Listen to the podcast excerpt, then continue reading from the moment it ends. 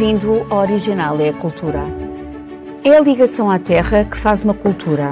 Ninguém diz, é a nossa urbe. Toda a gente diz, é a nossa terra. Esta frase do arquiteto Gonçalo Ribeiro descreve a forma como vemos e vivemos a urbe e o campo, a cidade e a terra.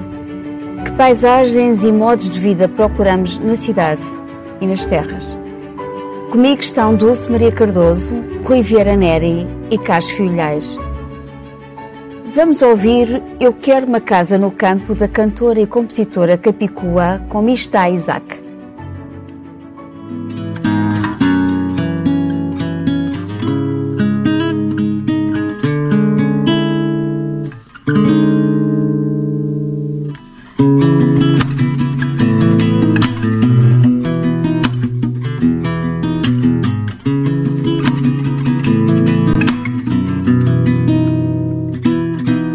quiero Isaac. casa no campo como Elis Regina Plantar os discos, os livros e quem sabe uma menina. Por mim até podem ser mais Um amor como os meus pais. Os dias como os demais Sem serem todos iguais. Casa no campo com a porta sempre aberta. Deixar entrar amigos Partir à descoberta. Ter a minha cama grande A colcha predileta e um cão desobediente Em cima da coberta eu quero uma casa completa Com um pedaço de terra e com espaço quero tempo Adormecer na relva, longe da selva de cimento. Eu acrescento que quero cultivar mais do que mero conhecimento. Quero uma horta do outro lado da porta e quero a sorte de estar pronta quando a morte me colher.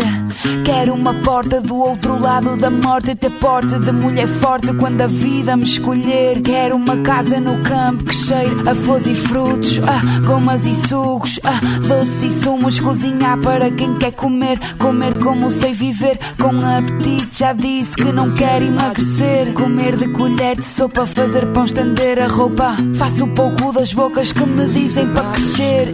Quero rasgar janelas nas paredes cujas pedras carregar com as mãos que uso para escrever. Casa no campo com lareira e fogo brando que ilumina todo o ano. Sorriso de quem amo. Quero uma casa no campo que pode ser na cidade, mas tem de ser de verdade, mesmo não tendo morada. Onde é que aprendeste o que é o infinito? Fui na contracapa de um livro da Anitta. Diz-me qual é o teu perfume favorito. Quente, terra molhada em manjerico. Onde é que aprendeste o que é o infinito? Fui na contracapa. Quero uma casa completa com um pedaço de terra e com o espaço quero o tempo, adormecer na relva, longe da selva de cimento. A cidade e o campo são polos opostos de impossível ou difícil harmonia ou podem ser conciliados, Carlos? Bem, de facto há uma dicotomia, não é? O, o nome deste programa é ajustado à cidade e, as cidades e há uh, o campo, as terras. Um, e, e deixem-me contar um pouco do, do meu caso pessoal. Enfim, não tem nada de especial, mas eu sou da cidade. Nasci no meio da cidade de Lisboa, no sítio onde nascer, nas, nasceram e nascem muitos portugueses, que é a maternidade Alfredo da Costa, que é uma verdadeira fábrica de portugueses. Mas porquê é que eu nasço na cidade? Eu nasço na cidade nos anos 50, nos idos de 50, eh, por uma circunstância que foi um, um tempo de grande dificuldade no campo, de imigração, digamos, de, de, de muita gente para do campo para a cidade. E vivia-se mal no campo, e ainda hoje se vive mal no campo. E, o, e os meus pais, os dois do norte, a minha mãe é de Vidago, uma aldeia perto de Vidago, terra da água, o meu pai é de uma aldeia perto da Régua, terra do vinho, conheceram-se em Lisboa. Precisamente num sítio também central em Lisboa, no Mercado da Ribeira. A minha mãe estava numa loja de uma tia que vendia legumes e fruta, e estava, portanto, a vender, o meu pai estava a comprar. e eu e os meus irmãos somos uma espécie de mais-valia dessa transação comercial. Essa é a minha origem. No mercado Nasci no mercado. Ribeira, há um negócio de amor. Nasci no mercado. Agora, eu em pequenino, enfim, com grandes viagens de comboio, Porto, linha de Arago, Tua, lá ia à terra da minha mãe, também à terra do meu pai, e eu devo dizer que, que não gostava eu, eu, fiquei urbano desde pequenino, porque saímos de uma casa classe média, média baixa, eh, para um sítio que não tinha condições, quer dizer, era, era, era uma coisa. E assistia também à vida que era lá. Eu lembro das vindimas do Douro, quer dizer que era uma coisa penosa, sob um sol rigoroso, uh, a comer uma côdea com uma sardinha, etc. Tenho essas memórias de infância. Agora os tempos mudaram um pouco e, a pergunta é se pode harmonizar a cidade e, o campo. Bem, continua a ser continua a ser mundos diferentes, embora as tecnologias permitam hoje a quem tem meios fazer teletrabalho no campo. Mas eu direi que não é, eh, digamos, uma saída para todos, com certeza. Eu, eu por exemplo, moro atualmente na periferia de Coimbra e, e a 2, 3 quilómetros praticamente do campo, reúne o melhor dos mundos, o, o, campo e a cidade. Mas, por exemplo, as condições de internet até há bem pouco tempo era por uma linha telefónica, quer dizer, apesar de estar ali perto de uma cidade. Portanto, essa coisa do lugar idílico do campo, uma pessoa poder trabalhar, eh, enfim, ainda há muito, muito, muito caminho para lá ir e depois o, o enfim, a maior parte das pessoas tem emprego é na cidade ou perto da cidade, etc. Por outro lado, na cidade eh, pode-se fazer, digamos, algumas localizações campestres, chamadas hortas urbanas. Eu também tenho uma pequena horta, a minha mulher trata. Eh, eu, como vos disse, sou mais urbano que rural, mas as hortas urbanas é uma magnífica ideia, porque permite, sei lá, permite várias coisas, cultivar os próprios alimentos, exercício físico, vida saudável, esperar ao ar livre, e ainda bem, estamos em ano de, estamos em ano de eleições autárquicas, algumas autarquias têm uh, proporcionado essa, uh, essa, digamos, esse campo na cidade, de algum modo. Portanto, é uma, são magníficas iniciativas.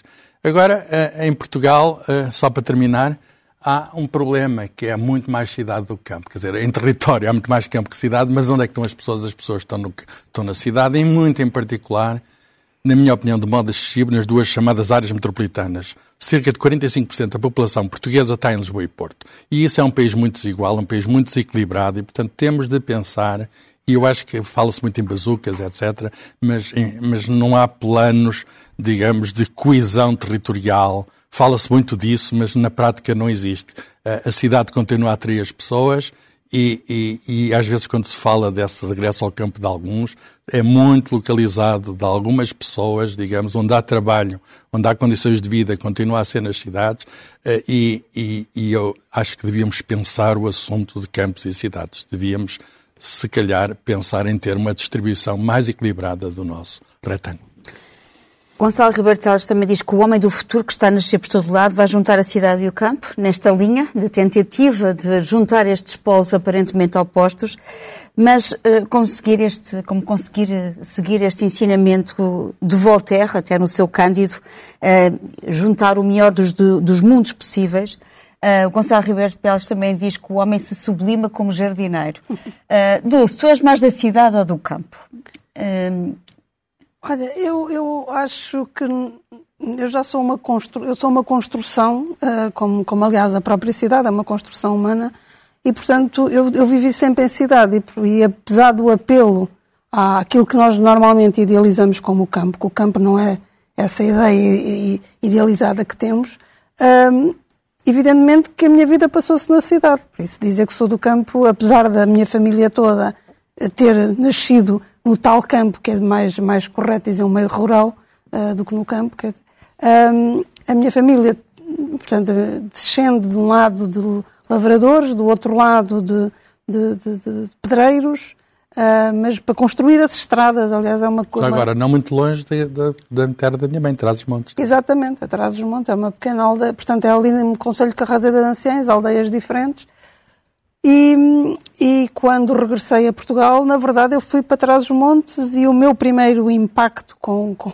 com o país foi exatamente através dessa, dessa existência rural. A minha avó e o meu avô, apesar de meus avós maternos, apesar de estarem doentes, ainda tinham, uh, digamos, a casa em funcionamento, ainda tinham muitos animais, ainda tinham muitas terras, o azeite, a adega, aquelas coisas que nós uh, associamos. Uh, o que agora me parece mais interessante é perceber como todos nós estes conceitos mudaram uh, num, num, ano, ou em dois que, vai, que vamos a caminho, por causa da pandemia. Ou seja, uh, a cidade passou a ser outra coisa e o campo passou a ser outra coisa.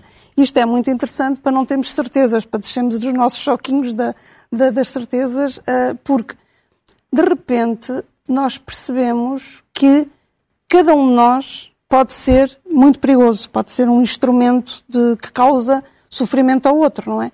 Em termos de contágio. E cada um de nós também percebeu que, esta, que, esta, que o vivermos tão próximos uns dos outros pode ser perigoso. E então foi isso que desvalorizou, de alguma maneira, a cidade, porque a vivência da cidade passou a ser outra. Ou seja, aquilo que a cidade tem para nos oferecer em tempos normais, estando a cidade fechada, não tem muito para nos oferecer. Tem cimento, tem prédios, tem, tem ruas desertas. E, portanto, toda, toda aquela hum, oferta, por exemplo, cultural que os meios, o interior, como também se diz, não tem, a cidade deixando de ter, o que é que resta à cidade e porquê é que o campo, mais uma vez digo, esta ideia idealizada, se tornou tão apetecível e, como o Carlos dizia bem, mais acessível por causa do teletrabalho. Hum, eu gostaria que desta, desta tragédia, não é? Para não ser ainda uma dupla tragédia, nós hum, conseguíssemos aprender alguma coisa com isto. E o que devemos aprender com isto é que a vida nas cidades é muitas vezes desumana. E isto é culpa nossa, porque a cidade é uma criação humana. O campo não é uma criação humana.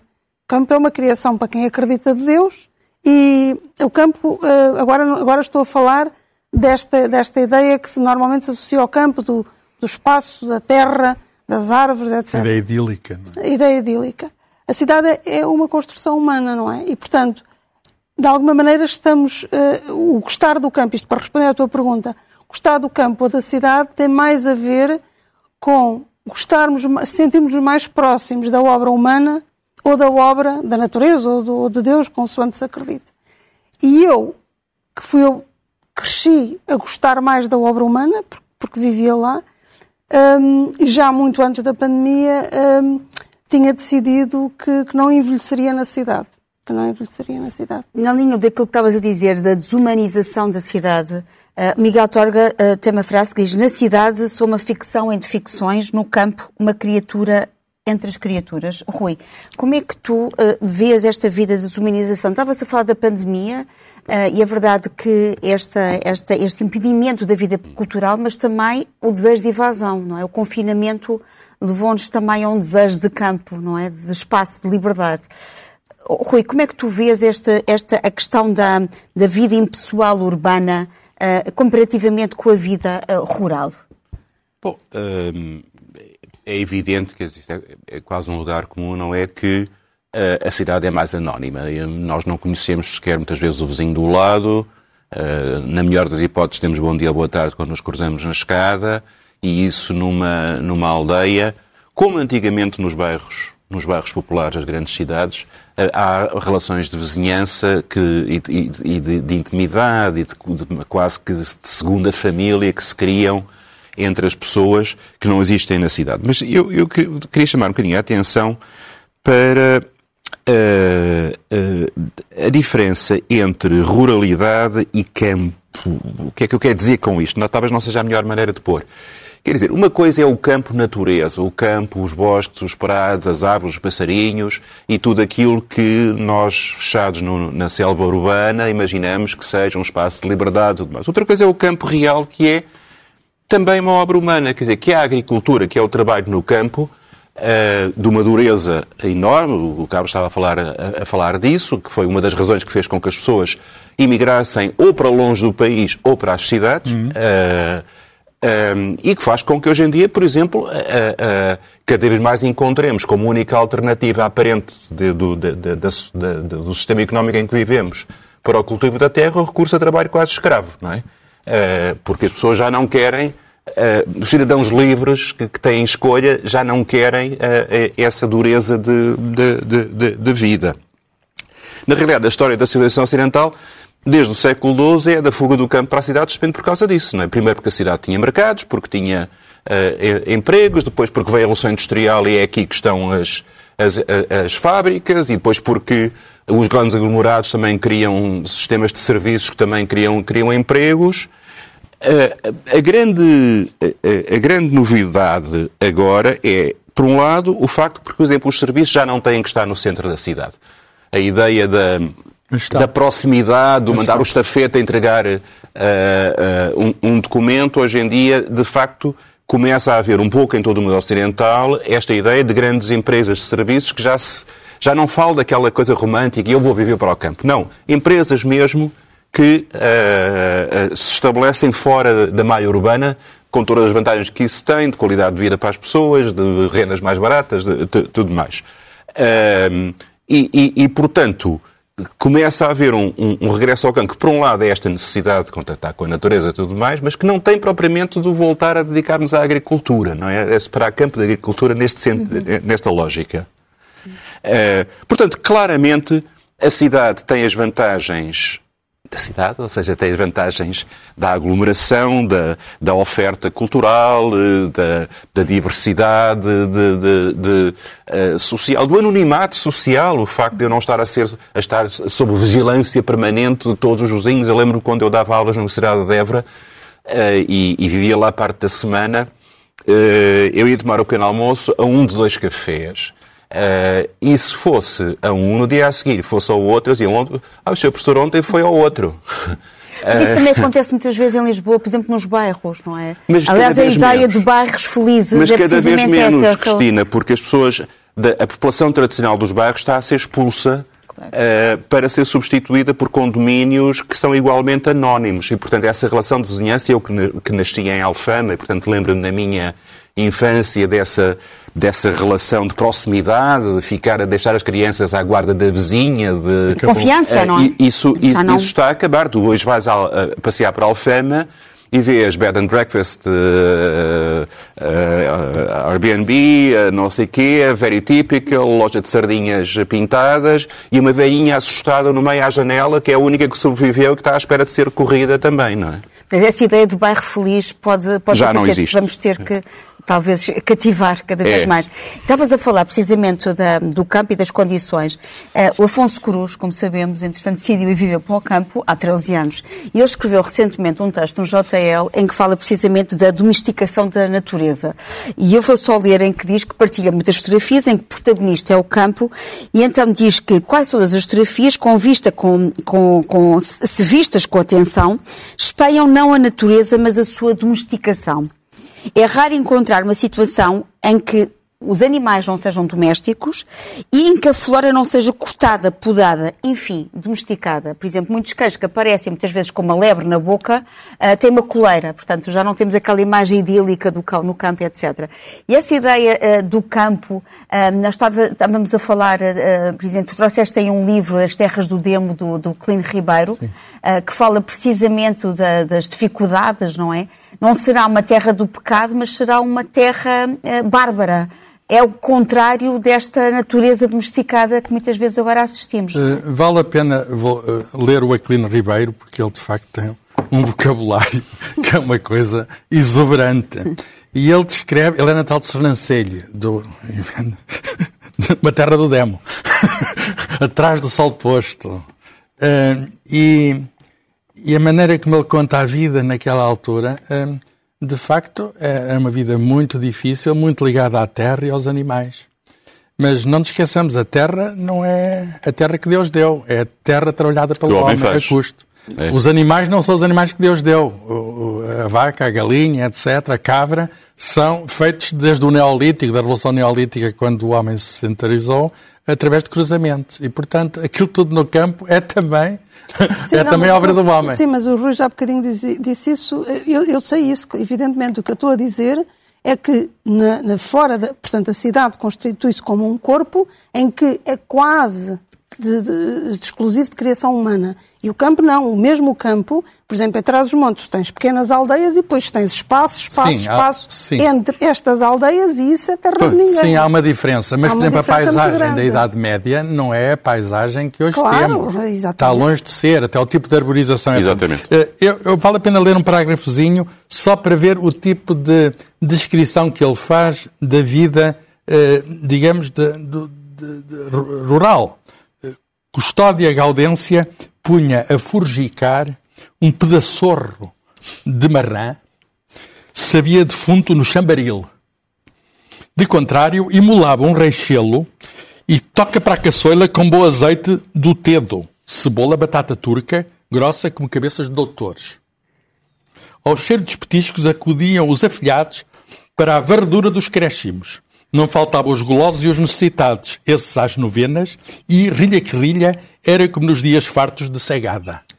Isto, de facto, é um português de lei. É verdade que no nosso ADN literário uh, temos vários escritores que retrataram o campo. O caso do Clino Ribeiro, mas também outros, por exemplo, a Corte na Aldeia, do Francisco Rodrigues Exatamente. O Júlio Diniz, com a Morgadinha dos Canaviais. Quem não se lembra da personagem Henrique de Souzelas, por exemplo, uh, que precisava de se revigorar É. no campo em casa da tia. Uh, temos também outros exemplos, temos sempre o nosso eterno essa. É. Um, a cidade na as realidade- serras. Na realidade, a nostalgia do campo foi sempre uma constante dos citadinos, não é? Eh, historicamente. Quer dizer, se vocês pensarem no Rousseau, a meados do século XVIII, com aquela teoria do bom selvagem, não é? A cidade é que estraga o ser humano, ele nasce com virtudes e quanto mais ligado ao campo, mais essas virtudes ficam. Quanto mais na cidade, mais essas virtudes decaem, não é? Ah, e depois, no, na- no- no- os, os primeiros românticos, na Alemanha, aquela italização de chamado Volksgeist, o, o- o espírito do povo que estaria ali enraizado na terra, como as árvores e as couves, não é? E, e- e quanto mais transplante para a cidade. E, portanto, os urbanos são, em geral, os que fazem descrições mais poéticas do campo. Quem lá vive e sofre, o lá viver, em geral, é menos poético, embora tenha amor à sua terra. Agora, dessa- dessas idealizações saíram coisas muito bonitas. Eu também tenho uma, um bocadinho do, da, da cidade das Serras, que é o exemplo máximo desta idealização, enfim, romântica, apesar, apesar de se considerar que o, que o S é um escritor naturalista ou realista, da- do, do campo como uma espécie de pulmão natural da, da- da civilização. E é aquele famoso texto da chegada a Tormes, não é? A grandeza igualava a graça. Para os vales poderosamente cavados desciam bandos de ervoredos, tão copados e redondos, de um verde tão moço, que eram como um musgo macio, onde apetecia cair e rolar. Dos pendores sobranceiros ao carreiro fragoso, largas ramarias estendia o seu toldo amável, a que o esvoaçar leve dos pássaros sacudia a fragrância, através dos muros seculares que sustêm as terras liados pelas eras, rompiam grossas raízes escoliantes, a que mais era se enroscava. Em todo o torrão de cada fenda brotavam flores silvestres, brancas rochas pelas encostas alastravam a sólida nudez do seu ventre polido pelo vento e pelo sol. Etc. Continua para aí fora e depois no fim eh, eh, o Jacinto adiante na sua égua russa murmurava que beleza. E eu atrás no burro do Sancho murmurava que beleza. E portanto. eh, Não nos podemos esquecer também da alimentação, do caldo de galinha, do Sim, arroz de a- favas. E, a- e a canja eh, que, eh, que tinha fígado e tinha moela e rescindia. Portanto. Tudo o que é autêntico, e, não é? E, no entanto, como las brujas, que ela sai, lá sai. Quer dizer, é evidente que tu sais da cidade e tens melhores produtos e tens tomates frescos que cheiram a tomate e sabem a tomate e tens. Eh, os enchidos extraordinários e tens o vinho e as couves de- que não, que não tens num mercado liofilizado da, da- da cidade. Uh, mas, na realidade, a diferença começa a ser menor do que nós gostaríamos de idealizar. Um, e, e, na realidade, a, a- a própria lógica do desenvolvimento urbano, desenvolvimento no sentido neutro, não estou a dizer no sentido positivo, de progresso, não é? Uh, uh, está a ch- a chutar as pessoas para, para, para fora da- da- da cidade e há estes novos fenómenos de, de- de gente que, por exemplo, uh, gabinetes de arquitetos, tradutores, uh, gente que não Mas acho que precisa é só estar... para uma elite. E, É, e, é. a- e além do mais, eu acho que há uma onda, e passado este tempo de pandemia, a questão é as vantagens que as cidades oferecem. As cidades são Agora, tu- máquinas de habitar, Oh, oh, Carlos, que são, têm Tu tinhas toda a razão há bocadinho quando le- ah, chamavas a atenção para o facto de que está tudo feito para desencorajar a ida para o campo. Quer dizer, ah, os correios acabam com, com, as, com, a, com a, Claro. a- o posto do- dos correios e mandam para a capital do distrito ou pelo menos para a sede Bancos do conselho. Os bancos desaparecem, quer dizer, portanto, tudo aquilo que deviam ser serviços públicos de qualidade para encorajar a fixação de pessoas fora dos grandes centros, por uma lógica de mercado mal, ma- mal parida, estão a ser uh. Portanto, é muito bonito fazer este, este lado choroso sobre as, as belezas do campo e a interioridade. o Estado não faz, segue- o, segue o o- mercado. o- o Estado preci- precisa de fazer o planeamento numa lógica que não é do mercado. Claro. Não é? Porque senão a lógica do mercado era concentrar tudo no único sítio que facilitava a distribuição. Quer dizer, portanto, há aqui uma lógica que não é anti-económica, mas não é estritamente económica. Nós, eh, quando estamos a falar, por exemplo, do campo ou da cidade, eh, estamos a falar também do amor. É assim, é preciso eh, conhecer para amar. Um, Alberto Queiro fala da ciência do ver, um, a questão do ver. O, o, que é que é importante quando olhamos para a cidade, o que é que vemos na cidade e o que é que vemos no campo? Uh, Dulce, um, é assim, nós temos aqui, temos que nos abstrair. Há, há uma frase do Gonçalo Ribertelos, eu volto sempre a ele, porque devemos muito ao Gonçalo Ribertelos. Uh, não olhe só para a árvore, olha também para o todo. Uhum. Uh, o que é que isto significa, Dulce? O que me parece mais importante, e depois do, do, que aqui já foi dito, é realçar também características benignas da cidade, que neste confronto parece perder sempre.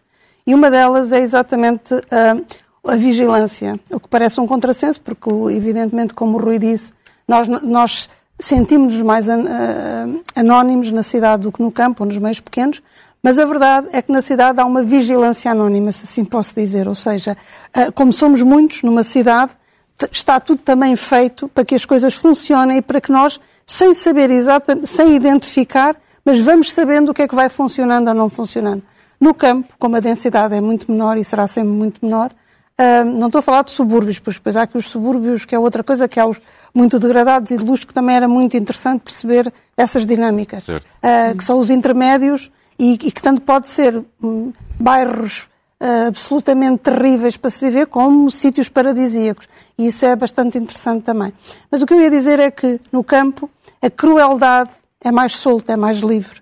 Porque, como, como há menos densidade populacional, e como, apesar de haver a tal relação de vizinhança A conhece B, mas não há a vigilância anónima. E exatamente porque A conhece B, também é muito mais complicado interferir com práticas, com o comportamento da A e B, porque se conhecem. A começar logo com a violência doméstica. Exatamente. A violência doméstica, maus tratos aos animais e agora uma coisa que veio a lume, que já deveria ter sido, aliás, é uma vergonha coletiva, mais uma que é a Odmira, por exemplo. Eu acho que a Odmira não aconteceria numa cidade, ou seja, não poderia, porque a, vigil... a tal vigilância anónima e a, e, a, e a, ausência de laços da A com B uh, faria com que tivesse havido denúncias sistemáticas, não é? E, portanto, uh, não só eh, quando, quando, quando o Carlos e o Rui disseram uh, do, do, Estado não planear esta, esta descentralização ou regionalização, o que se quiser chamar, uh, com pés e cabeça, também não vigia. Ou seja, uma espécie de. Não direi que o campo, evidentemente, ou que as zonas rurais são o faroeste, mas o que se passa lá é muito, está muitas vezes ali no limite da, da, da, da, da, da ilegalidade, neste caso, e do crime. Portanto, da ilicitude e mesmo do, do, do crime. E, portanto, uh, Odmir é uma. É, é uma eu, eu, eu assisti estupefacta ao desenrolar de Odmira. Uh, eu sei que isto não tem a ver exatamente com o tema, mas de alguma maneira esta desumanização que, que normalmente associamos à, à à cidade. Também há no campo e de que maneira? E é, é, é numa escala uh, absurda. Mas também temos alguns bons exemplos, não é? Quer dizer, porque Odmira acaba por não ser a cinética de Portugal, Há terras é? que conseguem atrair, eh, enfim, classe média e média alta até. Por exemplo, há exemplos, por exemplo, Nova, que atrai empresas de engenharia que fazem coisas para o mundo, ou Fundão. Há, há, há mesmo uh, bons exemplos. Uh, e acho que é possível, é possível, digamos. Não, uh... Carlos, mas eu não estava. Isto não era por causa disso. O que eu estava a dizer era que nesta ideia que nós falamos do campo e que falamos até dos produtos vindos do campo, temos muitas vezes a tendência a, a esquecer, os, os, os, digamos, estes, os, os, os imigrantes cultivam acima de tudo framboesas e mirtilos e essas coisas todas, que é aquilo que as elites e as pessoas com mais meios e com mais conhecimento Adquirem. consomem, exatamente. Então. E, e, indiferentes ao que é que se passa, ou seja, como é que aquilo é produzido. E numa cidade acho que seria mais Indiferentes complicado. e até desconhecendo muitas vezes essas realidades. Há, há um, ou, ou preferindo ou não, não querendo, ou preferindo não ver. Há um, é aspecto, é há um aspecto que ainda aqui não referimos, que é o, o seguinte, eh, apesar da maior parte dos portugueses serem citadinos, porque as coisas são como são, a, a ligação à terra continua muito forte. Eh, e nós apercebemos disso às terras. Percebemos disso no, quando há aquelas pontes, aqueles grandes viagens, a quantidade de carros que regressam uh, da, sei lá, na, nas autoestradas e nas vias rápidas ao fim do dia de domingo. Eh, são, são filas intermináveis e, e há outra maneira, portanto, as pessoas logo aproveitam e vão muitas vezes a, casas, segundas casas que têm. Pode-se pensar, bem, os portugueses são pobres, como é que têm tantas casas? É, é, é, eu também me pergunto isso. Eh, uma pessoa vai ver as estatísticas e pode-se ver na Pordata, os portugueses têm muitas casas. Cada família tem um- 1,4 casas, o que significa, há 4 milhões de famílias, há 7 milhões de casas. O que significa que há muitas casas vazias. E muitas são, de facto, eh, umas estarão degradadas, eh, mas, mas há outras que são segundas Sim, a habitações. mas há outra coisa curiosa. cidade, mas a casa da Depois há outra coisa curiosa. Exato, é casas antigas. O meu Pois. pai, por exemplo, tinha lá uma caseta que aquilo não, não, não, não, não valia. Perguntou-me o que é que fazia aquilo, se eu queria aquilo. Não, não quero, nem terra, nem casa, não quero nada daquilo. Mas, mas eh, há gente que conserva as casas. E, e uma coisa muito curiosa na- é que os portugueses, apesar de pobres, nós sabemos que não temos a riqueza dos outros países, mas são proprietários são proprietários as pessoas que vivem, eh, as pessoas, 75% são donos das casas. Claro, é o banco que é dono da casa em muitos casos. Cerca de metade desses casos, o- o- o, digamos, o, o dono é o banco. Mas não vemos essa percentagem eh, noutros países da Europa. Há mais pessoas a arrendar do que a possuir. Mas isso é uma questão legal, é porque o mercado de arrendamento e a, Também está do distorcido, Pois. está Pois, pois, distorcido. exato. Não é um sinal de prosperidade. Não, não é, é, é um é. sinal da distorção Mesmo do na. Europa do Sul, no Sei, qual sei, nós sei, gostamos sei, de nos sei. integrar. Sim, sim, sim. Nós, portanto, somos, temos casas, temos casas no campo, etc., e não somos ricos. Quer dizer, e, e- e há aqui qualquer coisa de disfuncional nisto tudo. Quer dizer, Pois, mas também o nós aí é, um, é, é preciso Nós temperar, não é? é Eh, eh, por- porque, de facto, as diferenças... Há muita gente que não tem casa, né? ponto, ponto final, mas não é? a média, a média Eh, dá casas. eh, Pois, mas as médias são feitas, eh, anulam os extremos, não é? Com certeza, é a extremos. galinha. Exatamente, Um e os, extremos, galinhas e os extremos em Portugal podem ser muito duros. Os extremos de, de- de falta de, de- de casa nas cidades podem ser muito, muito, muito Nós duros. vamos passar para as sugestões. A. Eh, Isto agora realmente daria outro movimento de conversa, eh, mas eu vou eh, mostrar o Alberto Queiro. Eh, Esta é a poesia de Alberto Queiro. Isto é uma edição do Fernando Cabral Martins e do Richard Zenit. Eh, E é claro que Alberto Queiro, heterónimo de Fernando Pessoa, é contra a observação banal. Ele propõe uma ciência, a ciência do ver, que há pouco estávamos a falar, e, e eu vou, vou ler aqui um pequeno poema que o Alberto Caeiro eh, dedicou ao Cesário Verde, outro poeta eh, que vale a pena aqui sempre lembrar. E vou começar, ele diz, é o poema número 3 do Guardador de Rebanhos. Ao entardecer, debruçado pela janela e sabendo do soslaio que há campos em frente, leio até me arderem os olhos um livro de Cesário Verde. Que pena que tenho dele. Ele era um camponês que andava preso em liberdade pela cidade.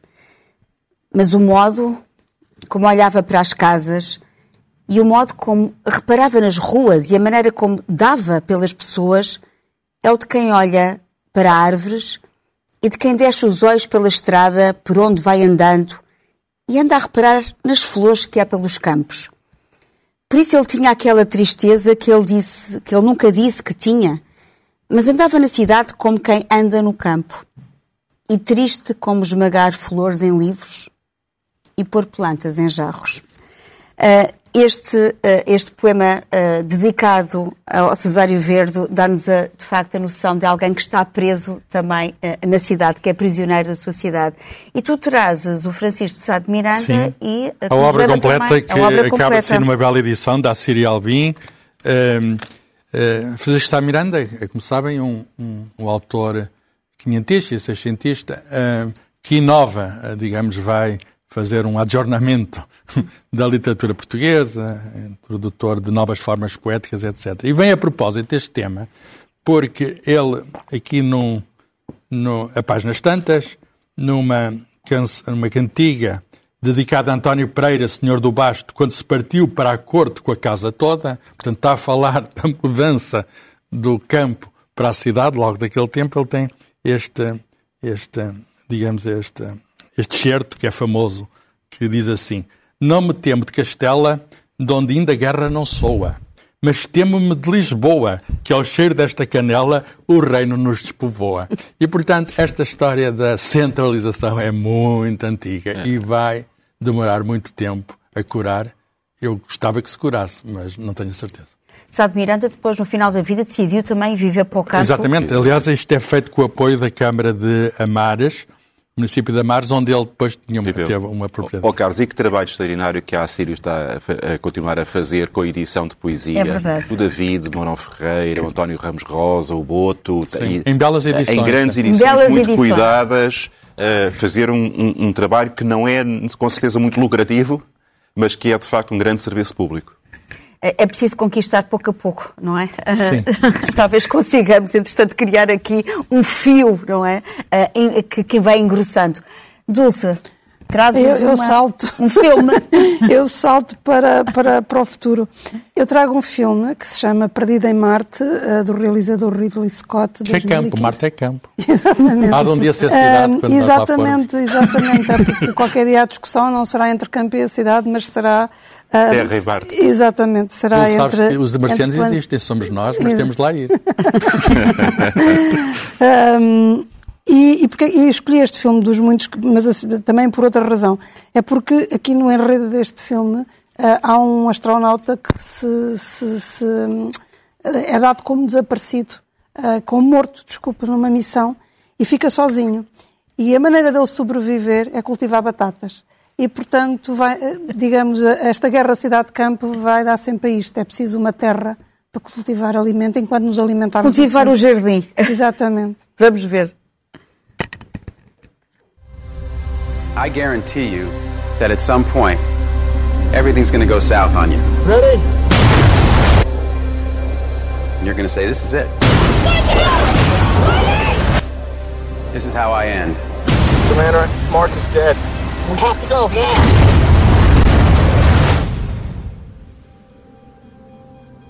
Now, you can either accept that, or you can get to work. This will come as quite a shock to my crewmates, and to NASA, and to the entire world. But I'm still alive. Surprise.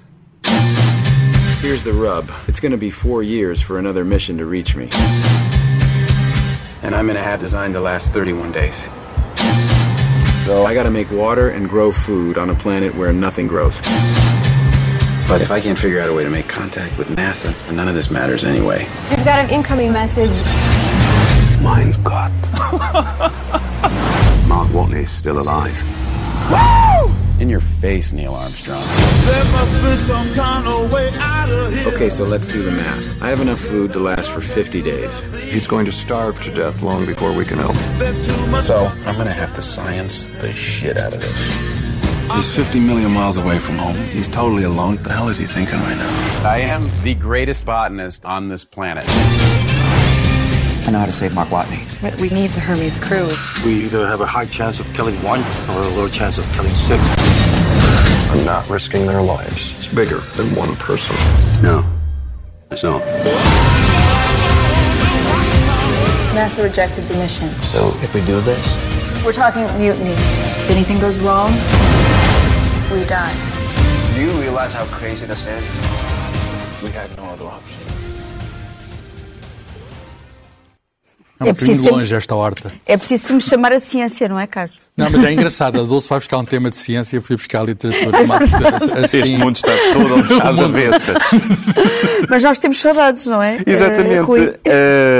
Eh, bom, eu volto ao velho bucolismo idílico romântico eh, no planeta Terra, em Portugal, com o, o Francisco Lacerda, um, um fidalgo da, da Ilha de São Jorge, eh, família de proprietários rurais, que depois foi um compositor importante, teve uma carreira de maestro extraordinária em França, mas que tinha uma saúde muito fraca. Depois voltou para Portugal, tentou em Portugal fazer uma grande orquestra sinfónica, tentou reformar o sistema de ensino musical, não o deixaram. E foi depois desgostoso carpir as suas mágoas para a sua, para a sua terra, para São Jorge, e aí compôs uma série de obras de um folclore imaginário. Não são, não, é, não são recolhas, que ele também fez, mas não é? É uma espécie de reconstrução ideal do que seria a terra, do que seria o campo, de, de, no, no momento em que isso estava a perder. Portanto, as trovas de Francisco Lacerda, aqui pela Lia Altavila, soprano, e pela Carla Seixas, pianista.